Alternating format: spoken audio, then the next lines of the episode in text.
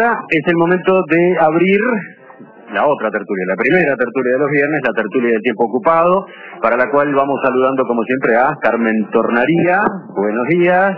Emilia Emiliano, ¿cómo estás? Carlos Maggi, ¿cómo te va? ¿Qué tal, mi querido? ¿Cómo estás? Y José Claudio Williman, ¿qué dice? Emiliano, muy bien. ¿Andan todos bien? Muy bien. Bueno, me parece bárbaro. Con 83 años no para de trabajar. ¿sí? En estos días, en Montevideo se la puede ver tanto en televisión como en cine y hasta en teatro. Y resulta que no parece que tenga intenciones de sacar el pie del acelerador. Y podríamos decir que estamos ante una trabajólica de las tablas. Es una, es una manera, sí, de presentarla. Me refiero, claro, a Concepción Zorrilla de San Martín, una mujer que no necesita muchas más presentaciones, simplemente le decimos todos China, ¿no? China Zorrilla. Buenos días, China, gracias por acompañarnos. ¿eh? Muchas gracias a ustedes por recibirme. Tengo 33 años y luego que se me nota como ahora que no puedo hablar porque tengo todo. Les cuento a los oyentes que, bueno, ya está, está mi voz. que China está con un poco de tos, pero además de lentes de sol. ¿Por qué está con lentes de sol acá adentro? Bueno, quiero que me miren la cara, porque estaba durmiendo hace 10 minutos. y me llama el enano Morgan. Mira que a las 9 estoy ahí, le dicen, está en la puerta, Morgan en el auto. Y digo, ¿para qué me quieres, Morgan? Me tenés que traer una cosa urgentísima hoy. Yo no lo había notado. Para mí eran las once y media. Entonces pasé de estar en la cama, acompañada de mi perro, un perrito loco, pobre, que yo amo, y salí como loco ponerme un vestido, tratarme el peine, y no sé cómo tengo los ojos. Está muy bien. Y mira como siempre, no me.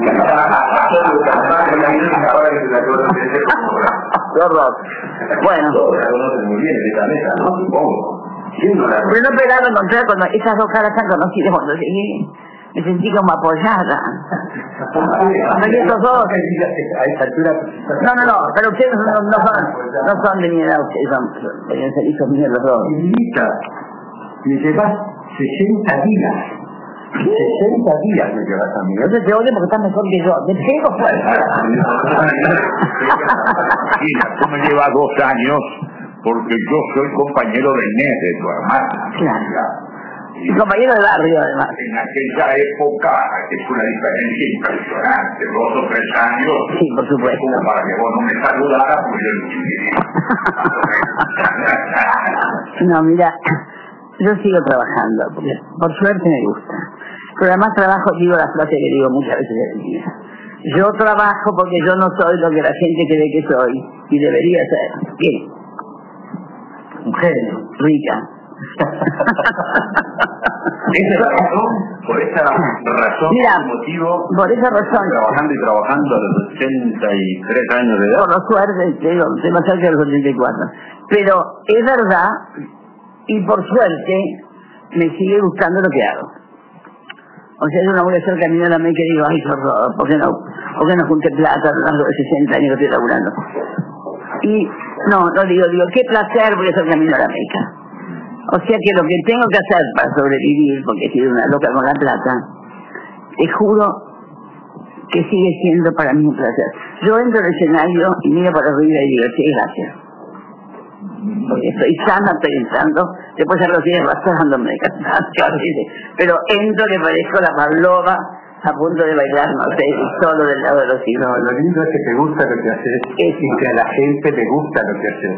Así que tenés un duplex bueno. Es un buen duplex. Ahora, el desgaste físico es grande, ¿no? Porque China no actúa solo en Buenos Aires o en Montevideo eh, con, con tus obras. Ah, bueno, ahora Excelente. estoy internacional. A las provincias. Y acá en Uruguay, por ejemplo, este fin de semana no vas a estar solo en Montevideo. En el macho. También en el Museo de San Es José. una institución La uruguaya. meta, la meta de cine, te vas. Pero ya me fui. a no, No, no. El, el camino a la meta. Camino a la del Mira, lo más inesperado de mi vida, te juro, lo más inesperado fue que a los 83 años me viniera un chico joven que yo lo había, seguía la novela que le hacía por televisión porque me gustaba, y me mira, China, se vino a casa y me dijo, y hablar contigo muy seriamente, porque voy a hacer una gran historia de amor, en cine, una coproducción con España. Y, y yo digo, ¿cuál de los dos voy a ser abuela? No. Y me dice, no, vamos a ser la protagonista de la historia de amor. Y entonces, primero era viaje a España, dos pasajes, Roy acompañante. Como yo tenía un premio que me habían dado en, en Buenos Aires, que un viaje a España y de vuelta en primera en, en Iberia, lo cansé y llevé otra sobrina, llevé con dos sobrinas, que me cuidaban y que se divirtieron como locas en Madrid.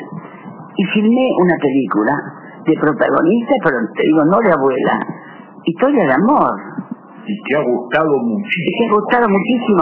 En Buenos Aires batió todos los récords, o sea, 600.000 espectadores en dos meses. Hemos saltado de Camino a la Meca, la obra de teatro de este fin de semana, a la película Elsa y Fred, Elsa y que se está dando en Montevideo hace ya varias semanas, ¿no? Que se filmó en Madrid y además venía con premio, porque había una semana en Roma para filmar la Fontana de Trevi. ¿Y sabes cuál fue el premio? Pobre que yo, no, no, no, que era mal ahora que dije premio. Se murió el Papa ayer, digamos. Y se paralizó toda actividad que no fuera el mundo mediático de los fotógrafos, los de la televisión, toda la, se, se cambió la cara de la ciudad.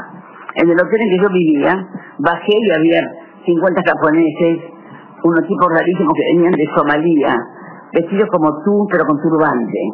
¿Qué quiere decir vestido como tú? A ver, Carlos. Carlos como cualquiera. Carlos está con vestido de un Un traje traje, traje gris, con una camisa, rayas, pero sin corbata. Falta la corbata. Bueno. Y es algo que yo le dije, mire, a mí me gusta mucho conocer el mundo, y como que nunca voy a ir a Somalia, cuénteme cómo es.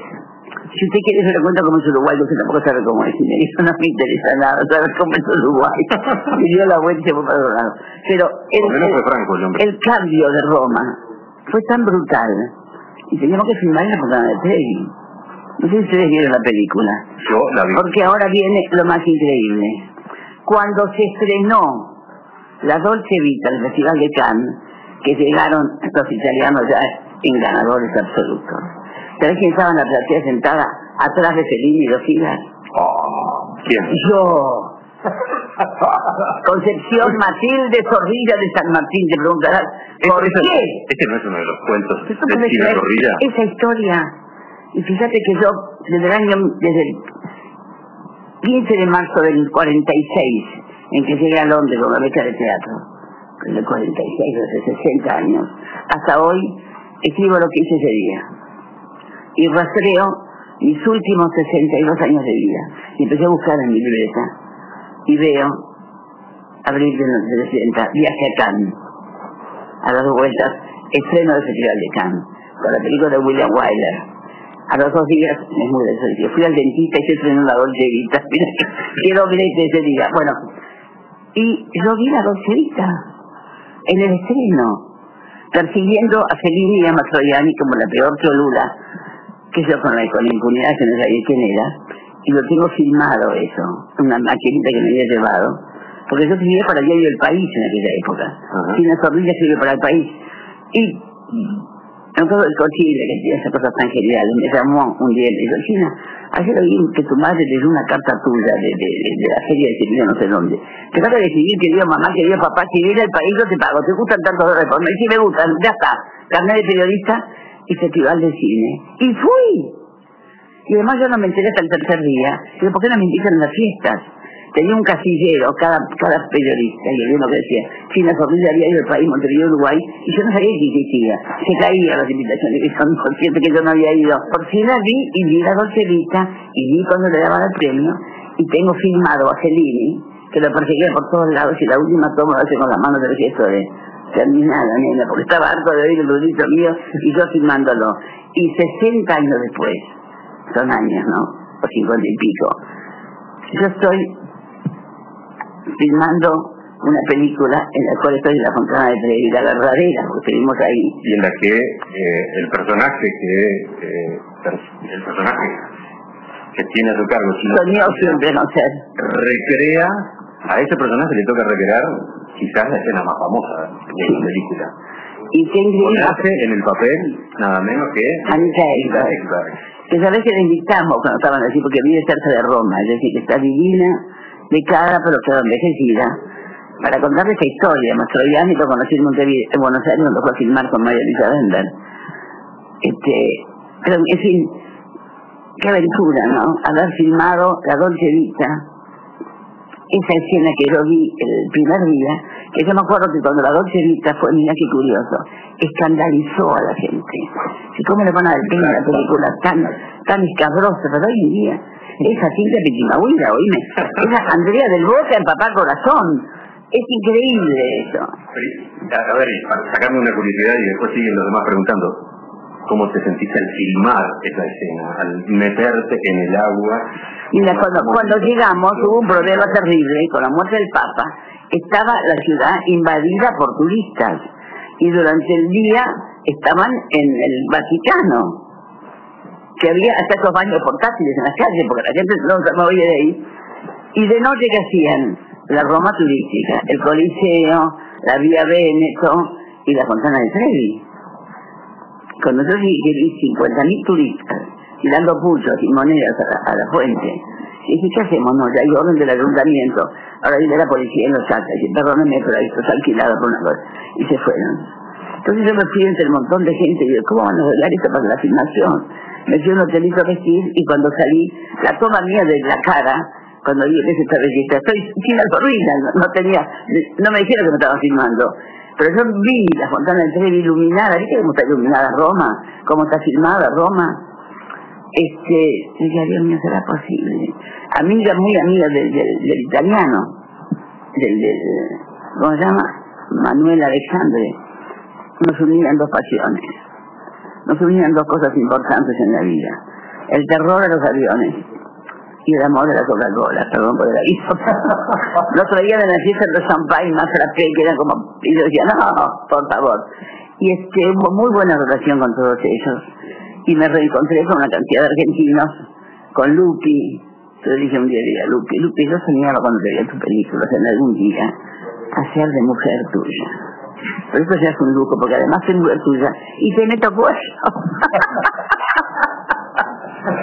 y todos eran un, es un, era un lindo elenco. Una pregunta más.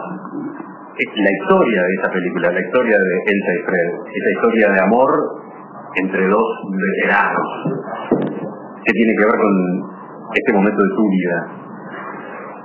Bueno, a mí me hizo mucho bien, porque yo sé muy bien que en, no, era, no, no, está de moda que sea pero tampoco está prohibido, ¿no? Entonces, en, en muchos, todo que es mediático hoy en día es para la gente joven, te das cuenta. Vos te vestís como viejo, pensás como viejo si tenés más de 30 años. Y yo veo gente que me viene pidiendo empleo a mí. No digas que te, pero no empleo de teatro, empleo porque yo conozco, qué sé yo, a gente eh, importante por ahí. Me dicen, no digas que tengo 28 años, dice que tengo 23 se están sacando la edad a los 28 años para conseguir un laburo. Entonces, esta historia, a mí no se me ocurrió pensar si era tiempo o no de amar, si lo puedo enamorar, y yo espero que sí. Como, como siempre, decir una cosa, este, vos comés, ¿te gusta comer? Sí, yo como como todo el mundo. ¿Y te gustaría enamorarte? Por supuesto, como todo el mundo. Y me gustaría que el hombre subiera soltero como, como éramos chicas, no llegamos líos. O sea que, pero la pregunta es, es lo que esta película pone en, en, en pie de conversación y, de, y de Dios. ¿Se puede dar esa historia? ¿Se puede enamorar? Porque esa es de lo peor, dice lo que dice este personaje. No, no oíme. No puedo decir la mala palabra, pero es una guerra que se hizo patrio. Pero es tal la gracia del personaje que ella le cuenta al pobre viejo santo que tuvo una aventura con un stripper. Pero lo dice tan rápido, me decía, me decía director, vos decís muy rápido, que apenas entienda, que la gente diga, ¿qué dijo? Y yo por preguntarle algo le pregunté otra cosa, en inglés le pregunté how much. Y todo este parlamento la gente no lo entiende bien porque es tan espantoso que no sé si no me daba vergüenza decirlo. Y este, y uno la quiere. Y como uno es sentimental, uno la quiere cada vez más cuando uno ve que está enferma. Pero cómo está de sutilmente dado, que de golpe te emocionas y de golpe te reís, como es la vida, ¿no? No, una vez que oí decir que habías inventado al respecto del programa que estabas en una edad otoñal. Otoñal. Y, y todavía decía, viste qué lindo la palabrita que inventé. Sí, otoñal. Es que es buena palabra, ¿no? Me acuerdo de eso. Pero ¿sabes lo cómico? La, había más público joven que viejos.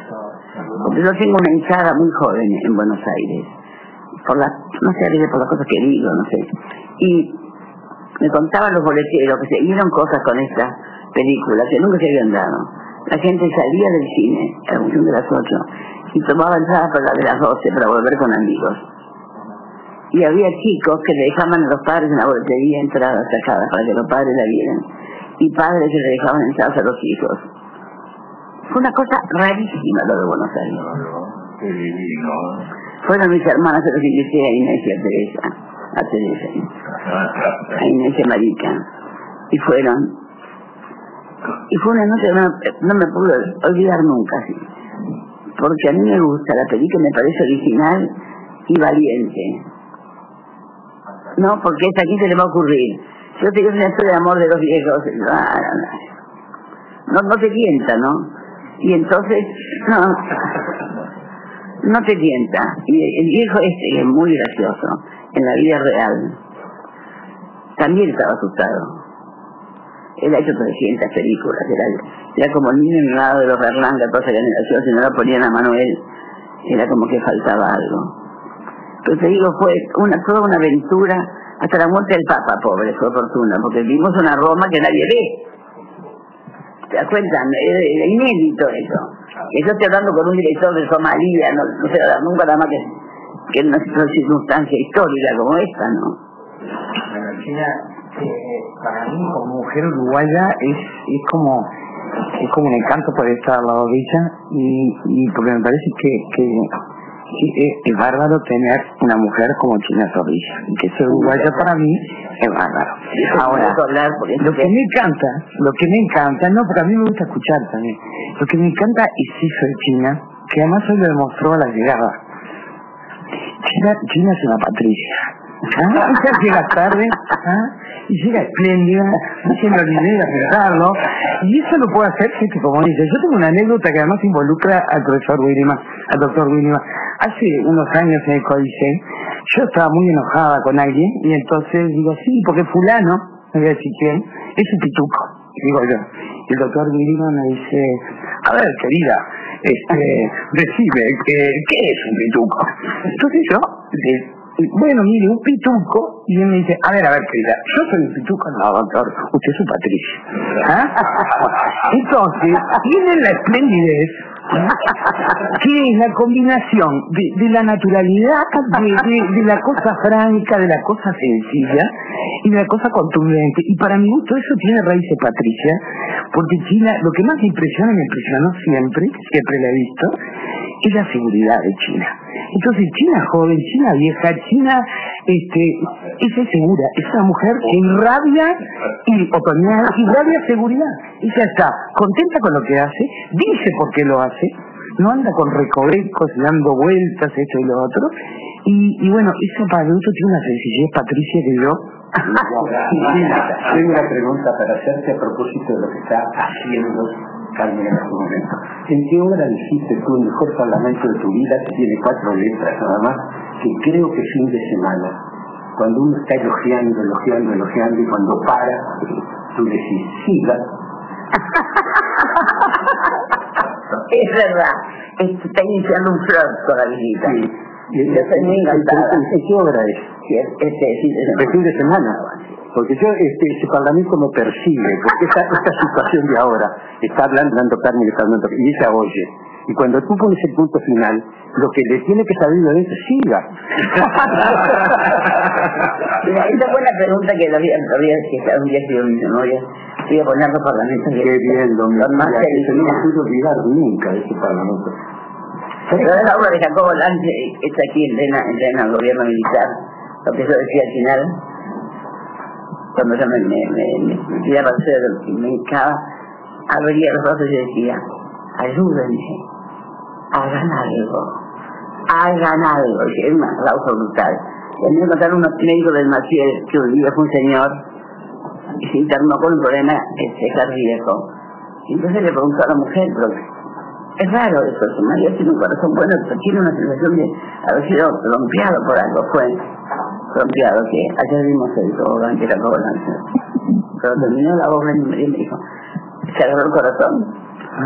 Del, de lo que el impacto, de lo que yo, la, la obra decía, ayúdenme, hagan algo. Yo primero decía, ayúdenme, hagan algo. Y después empecé a gritar, ayúdenme, hagan algo. Y al final era, ayúdenme. Al final eran ladridos. Y todo el mundo decía, sí, ojalá pudiéramos te das cuenta de hacer algo. Sí, claro. Y ese parlamento, no sé si lo podría decir ahora, si tengo los pulmones para eso. Pero a lo mejor los tengo, mira. No te digo que voy a reponer la obra, No tengo duda. pero es un recuerdo fantástico de esa obra. Son las 10 de la mañana y 4 minutos ahora. Cuando son las 10 y 11 minutos, retomamos esta tertulia de viernes que tiene como invitada hoy a China Zorrilla y que no estamos desarrollando desde nuestro estudio habitual en la planta alta del espectador. Por eso quizás el sonido sea levemente diferente, haya alguna resonancia, haya algún eco. Eh, nos hemos instalado en una de las salas de reuniones en la planta baja, porque parece que a China Zorrilla las escaleras y sobre todo una como la que tenemos acá que es tan larga no le gustan nada. La injusticia social y las escaleras. Ya lo tengo incorporado a mi, a mi vida. Razón por la cual supongo amas los ascensores. Hasta por ahí tengo un poquito de miedo. No, yo, no, yo me rompí una vértebra dorsal en un accidente en la ruta y este me descompaginó toda la espalda y las piernas y ahora que estuve con un corsé ortopédico durante dos meses. Y en, ahí en Madrid me encontré con un antiguo novio y me dio un abrazo y me dijo, ¿qué te pasa, me sintió una especie de, de, de maderas ahí y este y tengo terror de las escaleras. Me, me canso a subir una escalera, pero no te puedo explicar cuánto. Entonces ya saben. Aquí estamos en la planta baja, cómodamente instalados entonces, dispuestos a charlar ahora de Camino a la Mesa, que es la obra de teatro que China Zorrilla está representando estos días acá en Montevideo. Carlos, Y me resultó muy interesante el autor, porque sentí cuando venía a China que tenía que saber algo de esa obra y algo del autor. No vi la obra, no conocía al autor. Mira, Google sirve para todo, ¿sabes? Sí. En Google, ¿sabes la, el cuento, no? No. ¿Te vas a casar con fulano? No, dice, consulté Google y no figura. este, no, el, el, este señor Atol Figar, el autor, es mucho más de lo que yo creía, este, porque uno cuando no los conoce cree que no existen. Es sudafricano, empieza por ser sudafricano, eso es muy importante. En el mundo de habla inglesa, en, en Inglaterra y en, y en Estados Unidos y en Australia, creen que es eh, como Shakespeare lo comparan. Sí, trabajó con Grotowski además, Ah, este, pero- y, este, y ganó el premio de la crítica de Nueva York en el 84, eso o sea que señor Hay una película con esa historia, con Kathy Bates.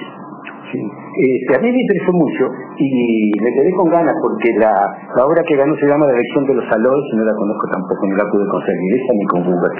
Mira, yo, yo no quiero leer más obras porque esta quiero que la ¿Cómo mejor. funciona esa obra en escena? ¿Qué te pasa con la gente? a mí me dice, cuando yo la vi acá en el galpón, con Taita, Estela Medina, este, Selma Vidal, haciendo lo que hizo conmigo después, y Taco Larreta en el papel del pastor, este, se deslumbró que esta mujer fuera escultora, el papel que hago yo.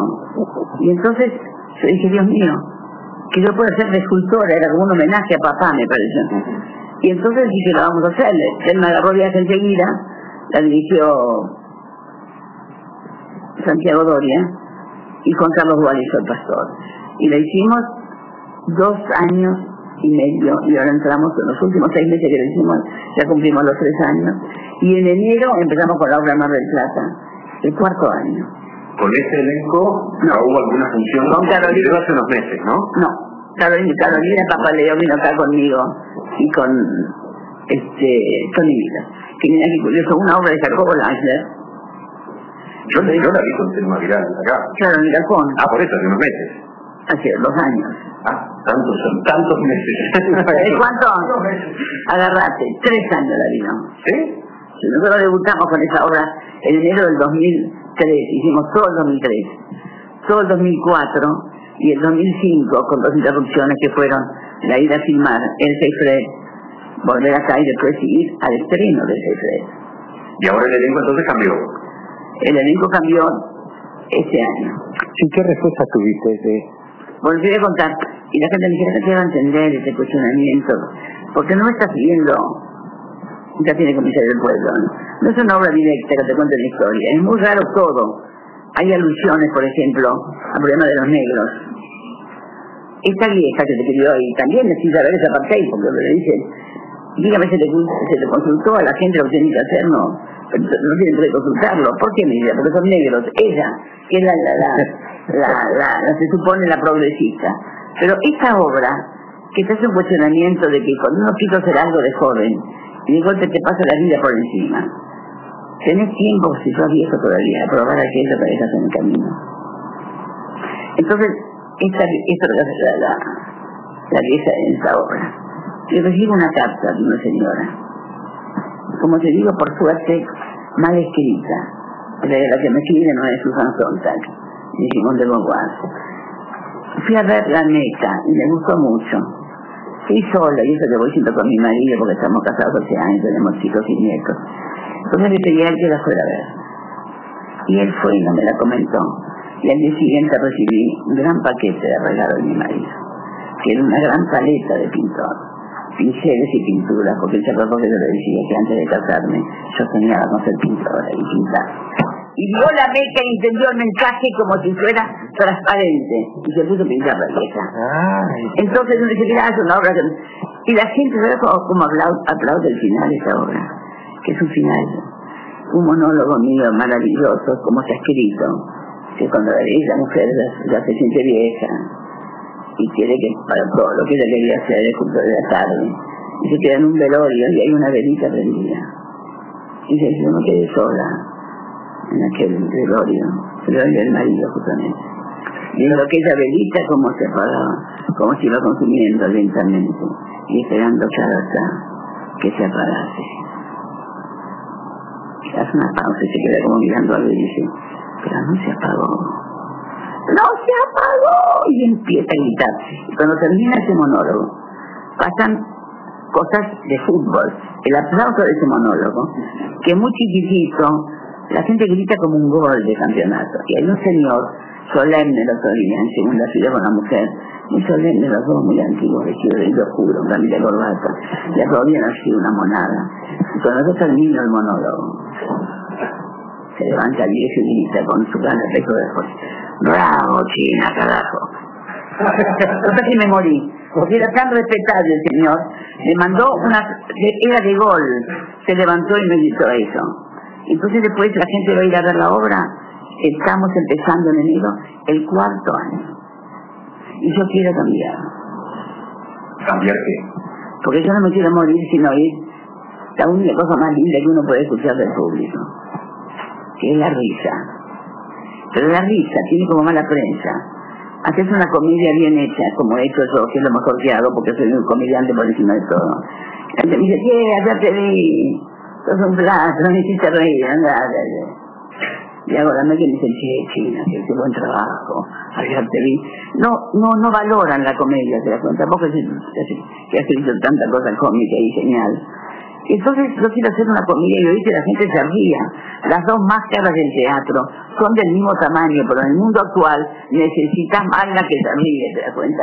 Es el último acto de convivencia pacífica del mundo, un teatro lleno de gente, un blanco, un negro, un amarillo, un comunista, un tipo fascista, un tipo... Todos juntos. Piensan juntos, se ríen juntos, aplauden juntos como debería ser el mundo.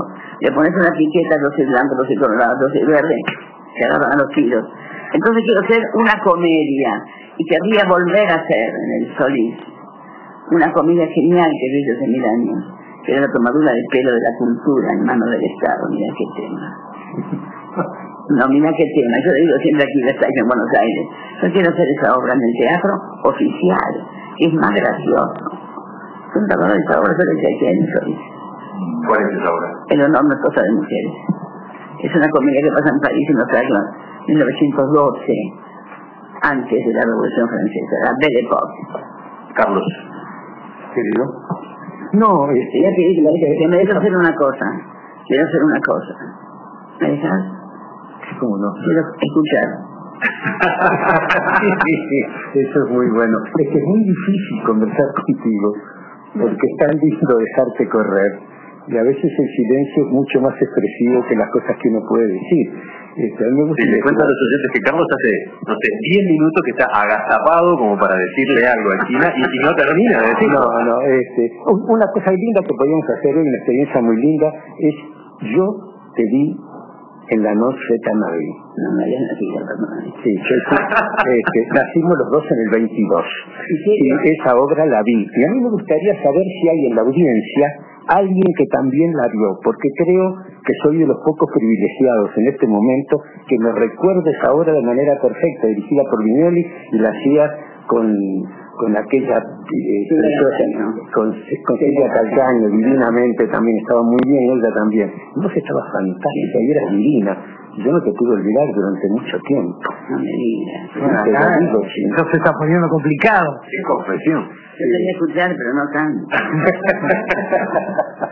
Qué lindo que es eh, China. De un técnico de repente los oyentes no saben y con las dos máscaras del teatro, porque en el teatro griego había, eh, daban los actores que actuaban con la máscara de la tragedia y con la máscara de la otra, la- de, de la comedia. De la comedia. Y este, claro que ahora no hay dos máscaras, por supuesto, pero se sigue utilizando. Alguna vez en, en algún libro, este, ya las tradujeron por las dos carátulas, este, un libro de San Víctor, este, pero eso es lo que dijiste, las dos máscaras, y ahora el público necesita más la máscara de la comedia. Yo creo. ¿no? Y a veces conviene al informarle. eh, es una de las cosas que mejor hace, en mi opinión, China, es eso que decía al principio de ella misma, es combinar, porque la vida no es ni tragedia únicamente, ni comedia, es una combinación perfecta, y China lo hace con enorme sabiduría. Yo lo último que recuerdo fue, creo que China por China, cosa por el estilo, así se llamaba. Era como un monólogo unipersonal en donde tú hablabas de ti, en el Teatro del Notariado hace algunos años. Sí, sí, sí. Bueno, y allí China se reía de las cosas que están pasando, se reía de sí misma y había momentos de fortísima tensión dramática y enseguida con gran sabiduría y, y- y- y con esplendor, ¿eh? cuando uno estaba este, mortificado, China nos levantaba con su sentido del humor, que me parece que forma esas dos cosas parte de, De la vida. de- de la vida, pero No hay nadie que no se haya China. sentado en un velorio. No ¿te das todo el mundo lo sabe. El sentido del humor empieza por ser capaz De reírse de uno. Exacto. Yo tengo una pregunta para hacerte, divina, cariñosa, y para probar justamente eso. Vos tenés la orden de Gabriela Mistral concedida por Chile, la orden del Imperio Británico concedida por Inglaterra, la orden de Mayo concedida por la República Argentina y la Legión d'Honneur concedida por Francia. Te veo vestida muy bien y no te veo ninguna cintita ni ninguna insignia. ¿Por qué sos tan modesta? Porque Patricia, porque Patricia, no necesita colgarse de nada. ¿Dónde están todas esas condecoraciones? ¿Dónde están? Las tengo todo guardadas, te paso el dato. En una cajita. En una cajita, no en una vitrina. No, en una cajita. Hay algunas divinas, te digo. Y no tenés una egoteca, no, no hiciste Y una goteca, no tenés. un lugar donde estén todas las cosas, las- los homenajes que has recibido. Sos la persona más honorificada que conozco, merecidamente, porque Pero vos sabés cuando a mí me, me dice la gente te quiero, yo descubierto una cosa que tenemos que dar la vida a mucha gente. La gente que te quiere te dice que te quiere, pero la que no te quiere no te dice que no te quiero. Claro. Yo lo- de golpe me entero de gente que yo querido que me, que me dice cosas horribles de mí. Pero nunca se me ocurrió, claro, porque la gente no te dice. Yo a usted no la quiero, la insulto y hablo mal de usted. No te dicen. bueno, eso. Son las 10 y 25 minutos.